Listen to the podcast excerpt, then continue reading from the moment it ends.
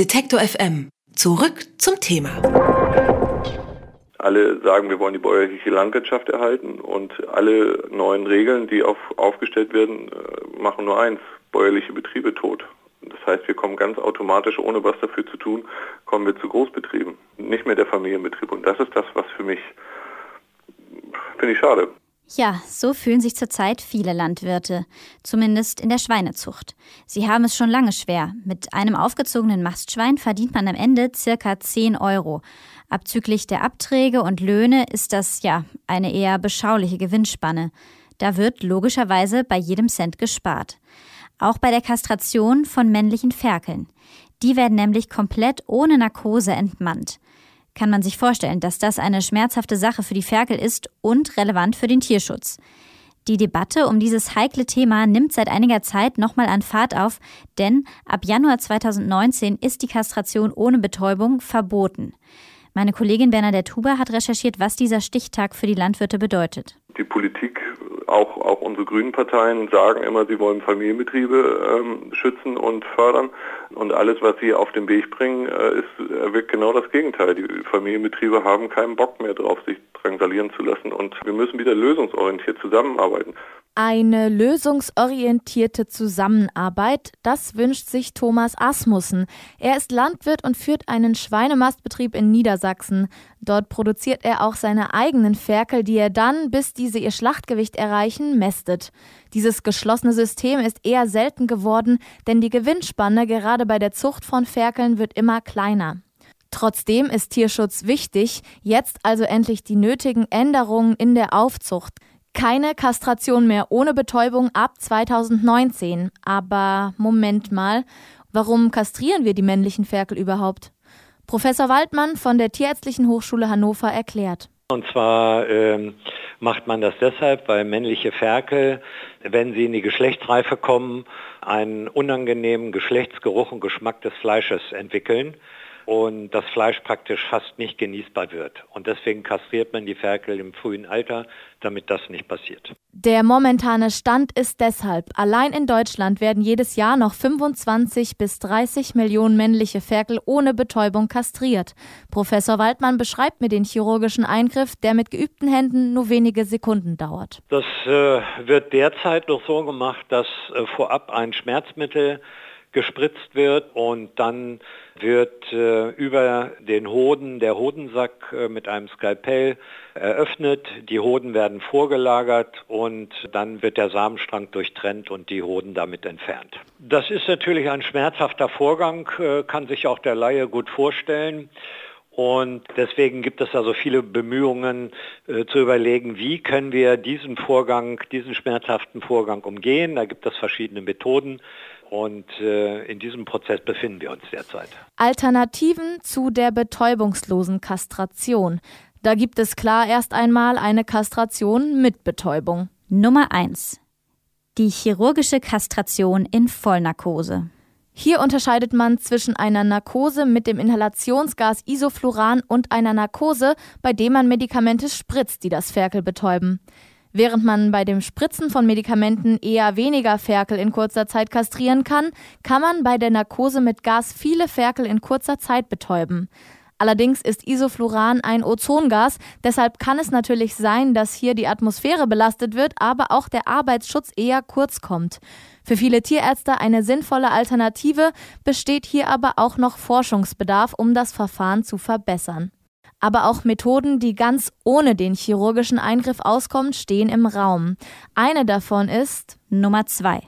Die Ebermast. Bei der werden die männlichen Schweine ganz normal großgezogen. Leider verstehen sich die Schweine sehr oft nicht mehr, sobald ihr natürliches Eberverhalten einsetzt. Das kann dann im Stall zu Stress und auch Verletzungen führen. Am Ende muss man es auch hier noch schaffen, den Anteil der Schweine, das sind höchstens fünf Prozent, die diesen speziellen Ebergeruch und Geschmack entwickeln, auszusortieren, bevor sie auf dem Teller landen.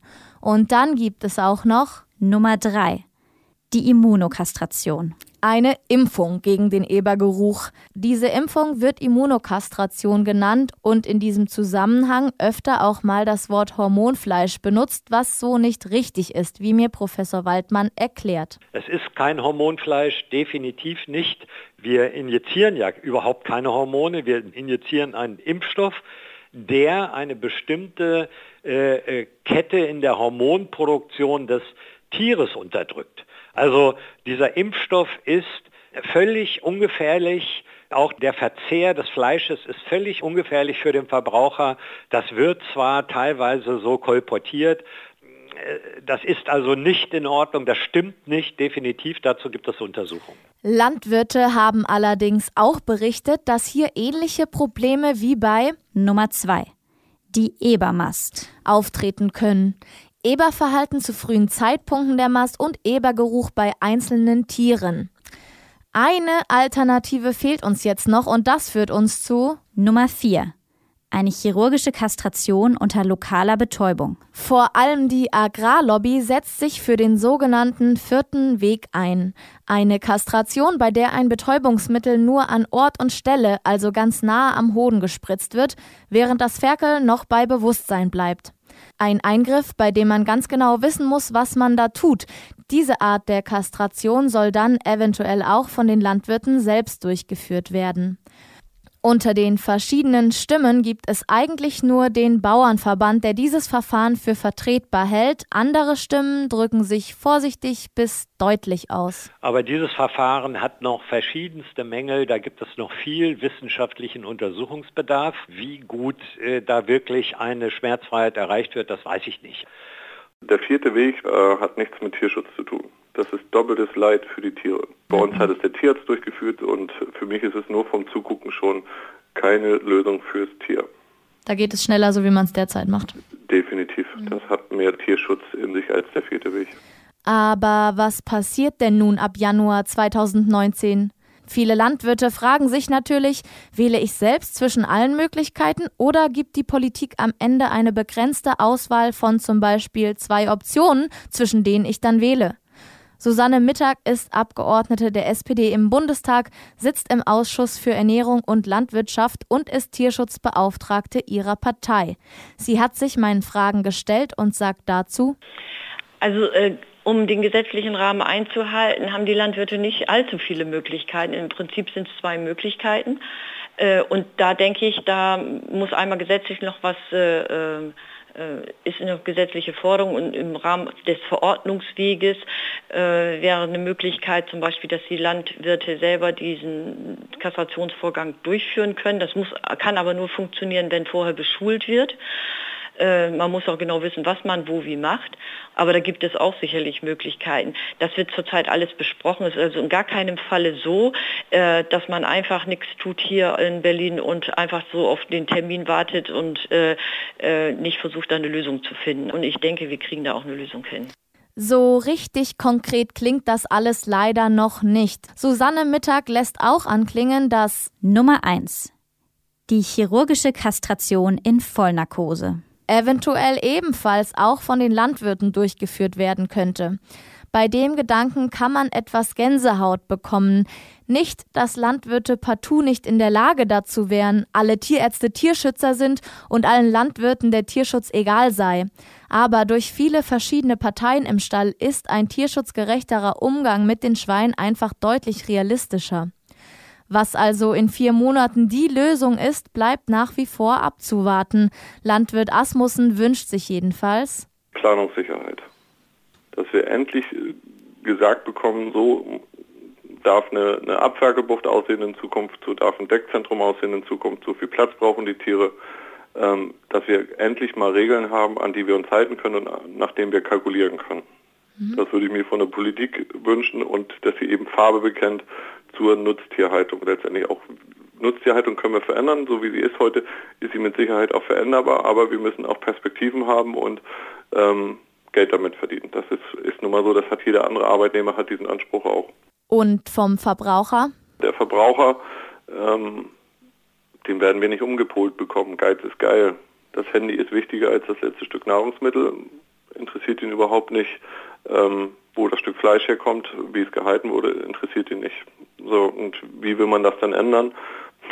Keine Ahnung, das ist sehr schwer. Die Moral endet am Regal. Eine eher pessimistische Prognose. Nicht nur die Politik muss handeln, auch wir als Verbraucher sollten Tierschutz fordern, aber eben auch bereit sein, mehr Geld für unsere Lebensmittel auszugeben. Teil des Problems, aber auch Teil der Lösung sind vom Produzenten über die Politik bis zum Verbraucher alle Parteien. In diesem Sinne sei die Frage erlaubt, sollte Fleisch wieder ein Wohlstandsprodukt werden? Diese Frage kann sich am Ende nur jeder selbst beantworten. Ein Verbot der betäubungslosen Kastration ist ein überfälliger und wichtiger Schritt. Das Thema steht aber auch exemplarisch für die gesamte Debatte der Art und Weise unserer Nutztierhaltung. Solange der Preis den Absatz bestimmt und Konkurrenz auch europaweit sagt, wer welchen Wirtschaftszweig bedient, steht der Tierschutz eben doch hinten an. Und am Ende sollte uns eines im Gedächtnis bleiben. Bei der ganzen Diskussion zu dieser Thematik geht es ja darum, den Tierschutz zu verbessern. Noch immer werden jedes Jahr knapp 30 Millionen Ferkel ohne Betäubung kastriert. Damit ist nach derzeitigem Stand 2019 Schluss. Die möglichen Szenarien nach dem Verbot hat meine Kollegin Bernadette Huber recherchiert. Wer unsere Arbeit regelmäßig unterstützen und damit für mehr Programm sorgen will, findet uns auch bei Steady. Alle Infos auf detektorfm.steadyhq.com.